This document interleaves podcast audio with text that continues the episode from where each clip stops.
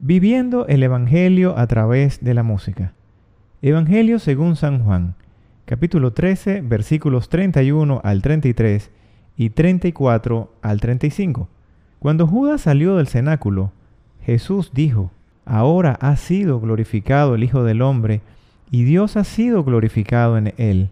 Si Dios ha sido glorificado en él, también Dios lo glorificará en sí mismo, y pronto lo glorificará. Hijitos, todavía estaré un poco con ustedes.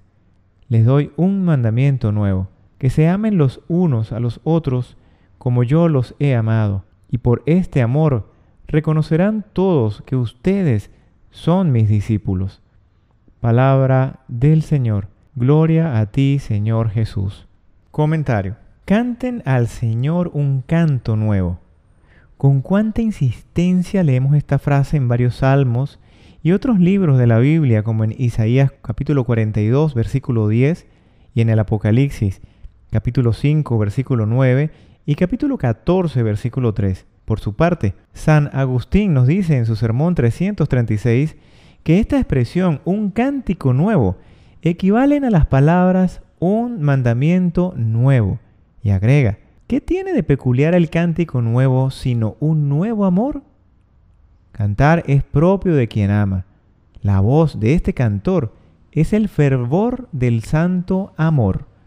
Hermanos, hoy el Señor nos invita una vez más a amarnos los unos a los otros como Él nos ama. Y como músicos del Señor, estamos llamados no solo a cantar ese amor con nuestras voces, sino principalmente con nuestras vidas.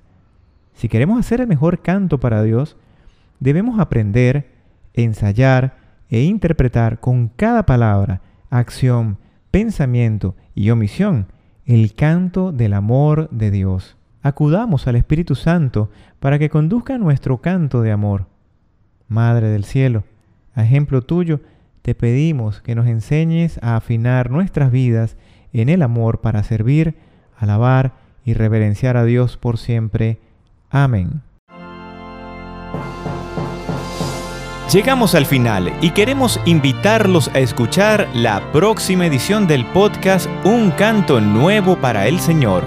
Que Dios Todopoderoso pueda oír el canto y la música de nuestros corazones cada día.